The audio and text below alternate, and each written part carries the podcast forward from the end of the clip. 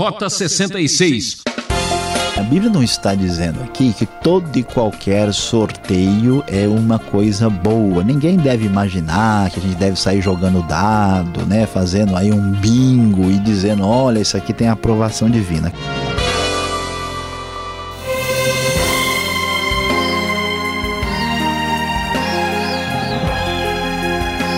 Você que gosta de muita adrenalina, emoção e aventura, no ar, programa Rota 66, a expedição que procura explicar os fatos bíblicos para entender o mistério da vida. Nossa jornada agora entra no momento mais intrigante de toda a história, o livro de Atos dos Apóstolos. E o professor do Ensaião começa examinando o primeiro capítulo, que é surpreendente. Tema de hoje: Ascensão que abalou o império e a nação. Vamos analisar provas infalíveis da ressurreição de Cristo. Se de fato ele está vivo, não há mais motivos para o desespero. Confira. É, prezado ouvinte, o início do livro de Atos vai falar sobre a ascensão de Jesus, dando sequência, na verdade, ao que acontece no finalzinho do livro de Lucas. Aliás, começando a ler o livro de Atos, nós lemos em meu livro anterior, Teófilo, escrevi a respeito de tudo que Jesus começou a fazer e a ensinar até o dia em que foi elevado aos céus, depois de ter dado instruções por meio do Espírito Santo aos apóstolos que havia escolhido. Vemos a referência a Teófilo, que é a mesma que vai aparecer lá em Lucas, mesmo que não esteja explícito no livro de Atos que Lucas foi o autor do livro, nós sabemos que ele escreveu, pois ele ah, é o mesmo que faz a referência a Teófilo. E aliás, a linguagem, a sequência Atos é uma espécie de continuação do próprio Evangelho de Lucas. Teófilo seria muito provavelmente um cristão ah, que financiou a elaboração aqui, a confecção do livro de Atos dos Apóstolos. O livro então vai nos falar uh, do crescimento da igreja, do início da igreja, da vinda do Espírito Santo, da primeira uh, primeiro momento da história do cristianismo, da expansão do cristianismo na região do antigo Império Romano ali em torno do Mar Mediterrâneo.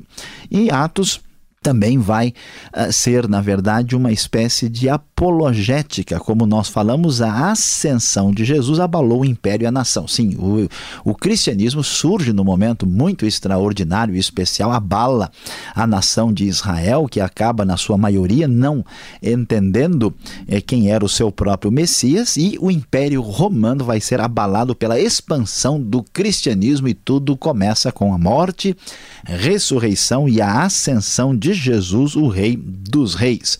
Inclusive, Lucas vai até mesmo escrever com a finalidade de mostrar que o cristianismo não é uma ameaça para o Império Romano. E assim ele começa a fazer a referência específica sobre o reino de Deus, conforme vamos observar a partir do verso 3. Jesus apresentou-se né, a, a eles, isso é, aos seus discípulos, e deu-lhes muitas provas indiscutíveis de que estava vivo. Apareceu-lhes por um período de 40 dias, falando-lhes acerca do reino de Deus. Vamos nos lembrar que a expectativa a dos judeus era a implantação do reino de Deus, que faz todo sentido porque o Império Romano é um império gentílico que domina a nação. E aqui vamos ver como é que estas coisas são consideradas. Jesus dá ordem aos discípulos para não saírem de Jerusalém, mas que eles deveriam permanecer esperando a promessa do Pai. O texto diz que eles seriam batizados com o Espírito Santo aí no verso 5. Qual é a preocupação? O reino de Deus. Quando é que o reino vai ser restaurado? Perguntam os discípulos no verso 6. Então Jesus responde aquilo que é muito importante. Não lhes compete saber os tempos ou as datas que o Pai estabeleceu pela sua própria autoridade. Jesus não nega é, que vai haver uma instauração do reino no sentido físico e literal no futuro. Ele diz que eles não sabem a data de quando isso vai acontecer, mas vocês vão receber poder quando o Espírito Santo descer sobre vocês e vocês serão minhas testemunhas em Jerusalém, Judéia, Samaria e confins da terra. E assim Jesus foi elevado às alturas depois de afirmar que o poder viria para a expansão desse reino por meio da pregação do evangelho e aguardando o reinado pleno futuro que haveria uh, de acontecer posteriormente e só será realidade plena na ocasião da segunda vinda de Cristo. Assim, quando Jesus é elevado às alturas, enquanto eles olham, uma nuvem o encobre a vista deles, e eles ficaram com os olhos fixos, olhando para o céu enquanto ele subia. E assim surgem dois anjos que dizem: Galileus, por que vocês estão olhando para o céu? Este mesmo Jesus que dentre vocês foi elevado aos céus voltará da mesma forma como o viram subir. Jesus teve a sua vida comprovada pelo poder de Deus, morreu e ressuscitou para a nossa salvação, e aqui vemos a descrição da sua ascensão real aos céus, mostrando que ele era de fato o Filho de Deus e que voltou para lá. Meu prezado ouvinte, preste atenção, não há como entender o que aconteceu com o cristianismo primitivo se não observarmos o impacto tanto da ressurreição como da ascensão de Jesus. Os discípulos, os primeiros cristãos, os apóstolos fizeram o que fizeram porque eles sabiam que era verdade. Diante disso, eles voltam para Jerusalém e eles estavam no Monte das Oliveiras, que ficava pertinho dali, apenas um quilômetro. Quando chegaram, subiram ao aposento onde estavam hospedados, provavelmente uma casa grande com uma parte de cima, uma espécie de uh, segundo andar onde eles estavam. E ali nós temos a referência aos presentes: Pedro, Tiago, João, André, Felipe, Tomé, Bartolomeu, Mateus, Tiago, filho de Alfeu, Simão, Zelote, Judas, filho de Tiago, todos reunidos em oração com as mulheres, provavelmente as mulheres dos próprios apóstolos, inclusive Maria, mãe de Jesus, e também com os irmãos dele. Então vemos aqui os prime a primeira referência aos apóstolos numa reunião de oração depois da ascensão. E assim, ah, o texto prossegue diz que um pouco depois, depois disso, naqueles dias Pedro levantou-se entre os irmãos com um grupo de 120 pessoas. Provável aí referência mesmo aos discípulos, né, que é um grupo maior do que os chamados apóstolos, que eram 12 e agora são 11 por causa do que aconteceu com Judas. E aliás, ah, ele vai falar sobre isso mesmo. Ele diz: olha, nós já podemos perceber que o que aconteceu com Jesus ah, foi predito por boca de Davi na Escritura ele foi morto, né? Ah, e tudo o que aconteceu estava previsto, como também o caso do próprio Judas, né? Que foi usado aí pelos ah, que Uh, crucificaram e mataram Jesus. Ele foi contado como um dos nossos e teve participação nesse ministério, diz Pedro. E então, versículo 18 e 19 fazem uma espécie de declaração assim parentética e explicam o que aconteceu, né? Judas recebeu aí a recompensa pelo seu pecado e comprou um campo. Ali ele caiu de cabeça, o seu corpo partiu-se ao meio e as suas vísceras se derramaram. Todos em Jerusalém ficaram sabendo disso e aquele campo foi chamado de campo de sangue, ou seja, a Seldama conforme a expressão aramaica. E Pedro então faz uma referência, entendendo ah, o que acontece a partir do Salmo 69. Ele cita, como está escrito: fique deserto o seu lugar, não haja ninguém que nele habite. E depois menciona ainda a sequência que diz que outro ocupe o seu lugar. Assim, ele diz: é necessário que escolhamos uns dos homens, um dos homens que estiveram conosco durante o tempo que o Senhor Jesus viveu entre nós. Pedro está falando para a, a, a, comunidade cristã inicial que é necessário ter um apóstolo no lugar de Judas. E é interessante observar que aqui a gente entende o que, que é um apóstolo, alguém que tivesse a mesma experiência deles. Veja lá, né? ele que viveu entre nós desde o batismo de João até o dia em que Jesus foi elevado dentre nós às alturas é preciso que um deles seja conosco testemunha de sua ressurreição. É necessário que sejam doze, porque é uma referência ao número doze. Nós temos as doze tribos de Israel. Isso tem uma importância ah, muito séria no contexto bíblico. Então, hum, eles vão escolher alguém que tenha caminhado com Jesus e seja de fato testemunha ocular de tudo, inclusive da sua ressurreição. Por isso que ser apóstolo nesse sentido é uma particularidade muito especial e significativa. Então, dois nomes foram indicados: José, chamado Barsabás, também era conhecido como Justo, e Matias. E é muito interessante o que acontece. A gente fica pensando por que, que será que foi desse jeito. Eles oraram e o Senhor, Deus que abençoou tudo o que está acontecendo aqui, que é, ressuscitou o próprio Jesus, que leva o próprio Senhor aos céus, né? Eles oram e pedem a Deus que Deus mostre quem é o escolhido para assumir o ministério apostólico que Judas abandonou. E como era costume dentro da realidade judaica, como podemos comprovar tantas vezes no Antigo Testamento, eles tiraram sortes e a sorte caiu sobre Matias. É interessante observar que já existe uma espécie de ambiente bem democrático, os discípulos todos juntos, eles conversam sobre o assunto e eles têm que tomar uma decisão e provavelmente para evitar qualquer tipo de conflito entre eles, eles apelam para o método judaico uh, uh, conhecido de orar, lançar sortes e entender que Deus está dirigindo aquela situação. A sorte caiu sobre Matias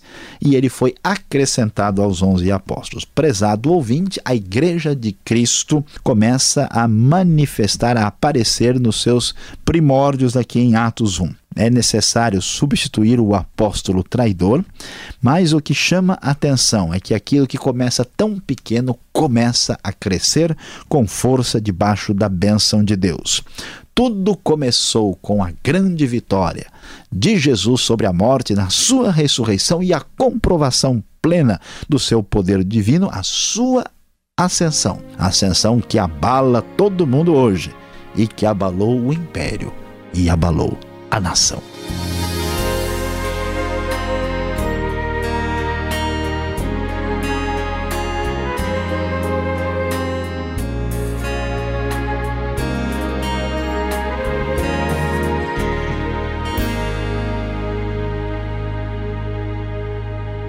Você está acompanhando o programa Rota 66, o caminho para entender o ensino teológico dos 66 livros da Bíblia. Estamos iniciando nossa exploração no livro de Atos. Tema de hoje: a ascensão que abalou o império e a nação. Rota 66 tem produção e apresentação de Luiz Saião e Alberto Veríssimo. Na locução, Beltrão. E não esqueça, participe, escreva para rota66 arroba transmundial.com.br ou caixa postal 18.113 CEP 04626-970 São Paulo, capital. Voltamos agora com as perguntas.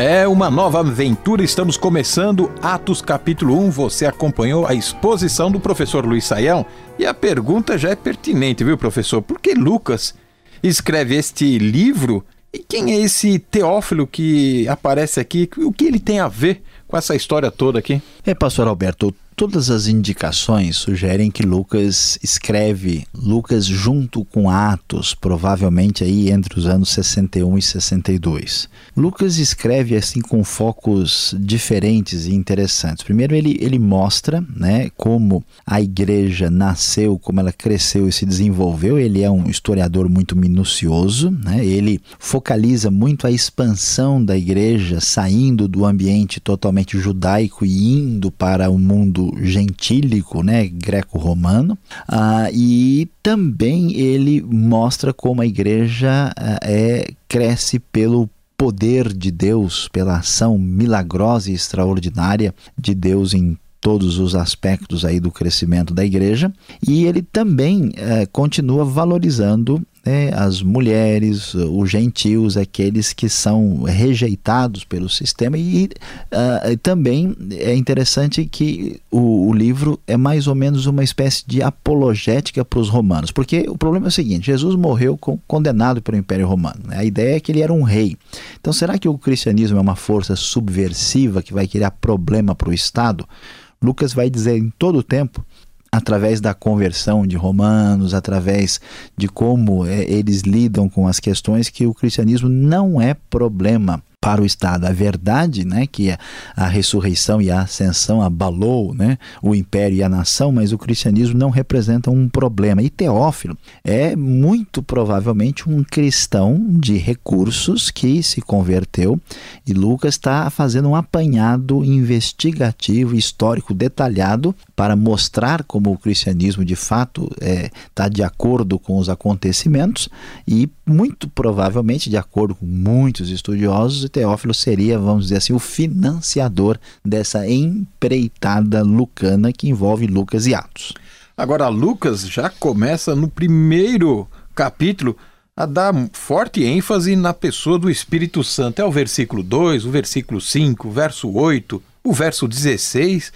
Por que essa atenção especial aqui? É, o livro de Atos, alguém já disse que deveria ser chamado Atos do Espírito Santo. Porque o que vemos na Bíblia é a salvação vem do Senhor. Então nós temos a ênfase na ação de Deus Pai no Antigo Testamento, nos evangelhos Deus Filho, pessoa de Cristo Jesus e no livro de Atos a ênfase no Espírito Santo que vem continuar a obra de Cristo, a terceira pessoa da Trindade. A ênfase é muito importante para mostrar que o desenvolvimento da obra divina é sobrenatural e pertence a Deus com a ação do seu grande poder. Então, devemos nos preparar para o Espírito Santo aí no livro de Atos. Agora, qual a expectativa para a restauração do reino que os discípulos aqui é, tanto esperavam. Lá no verso 6 fala isso, né?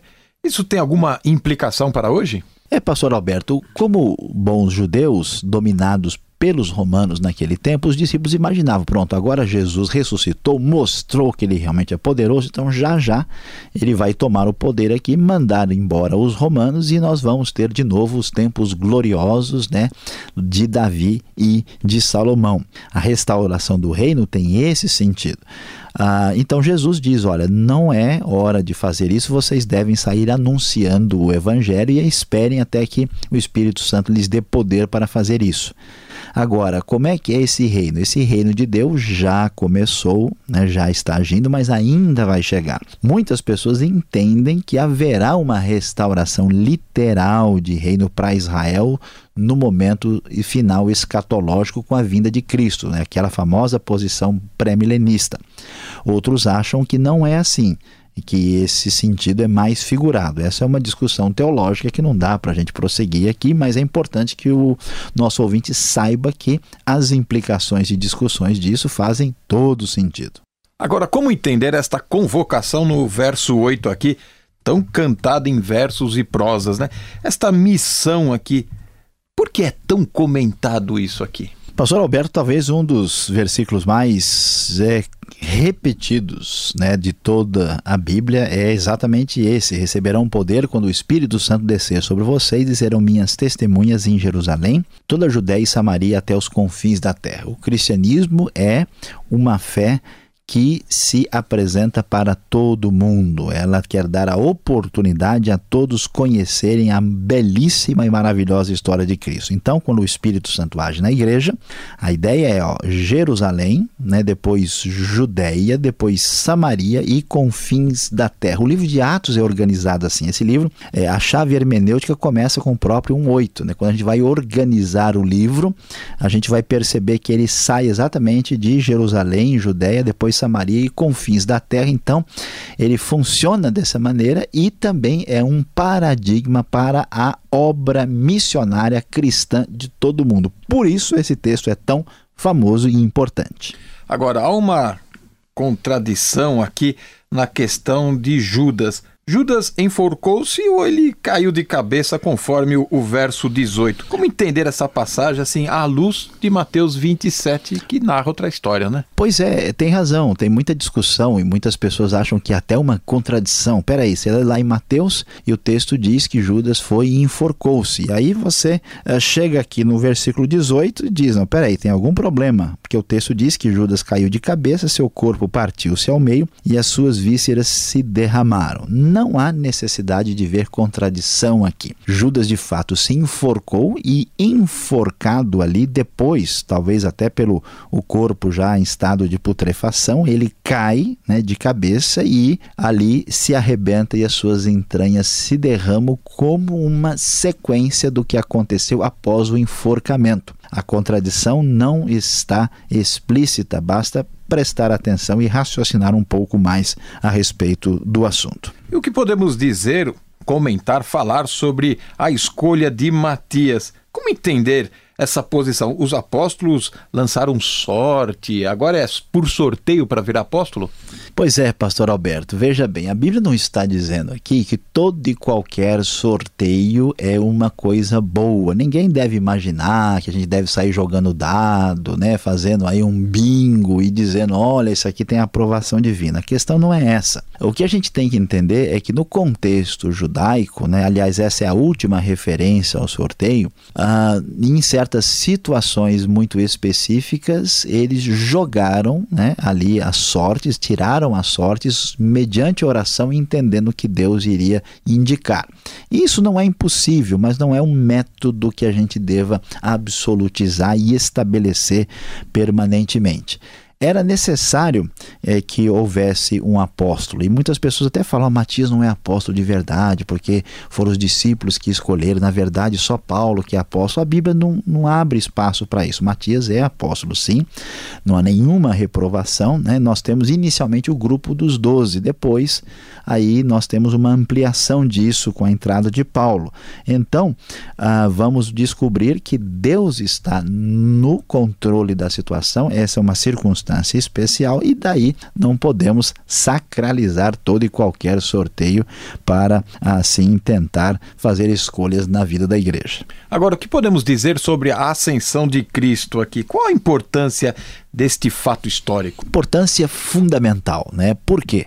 Porque Cristo de fato ressuscitou. E Cristo tendo ressuscitado, a grande questão que poderia calar, acabar né, com, uh, com todo o cristianismo era se alguém tivesse tentado provar e comprovar que isso não era verdade. Bastava ser encontrado o corpo de Cristo. Como Cristo de fato ressuscitou e ascendeu aos céus na frente de tanta gente, nós temos comprovada a verdade de que ele era o Messias, a verdade de que ele era o Filho de Deus e divino e que ele voltou para os céus de onde tinha descido, conforme a própria palavra de João.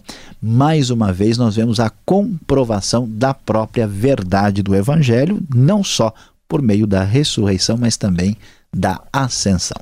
Muito bem, você que está aí do outro lado, prepare-se para ser abalado. Vem aí a aplicação desse estudo.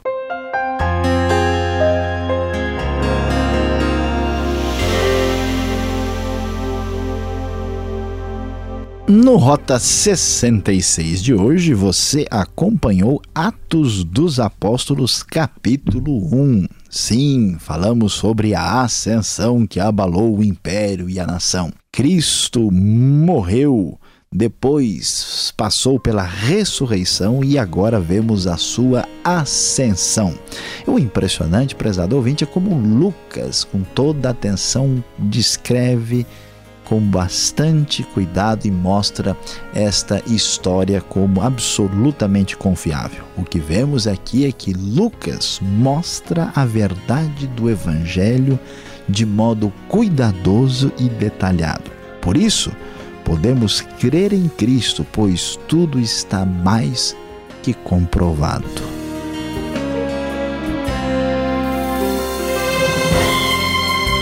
Rota 66 de hoje vai ficando por aqui, ouvinte.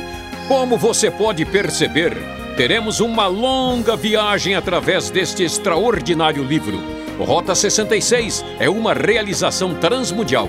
Visite o site transmundial.com.br e fique na gloriosa paz do Senhor e até o próximo programa.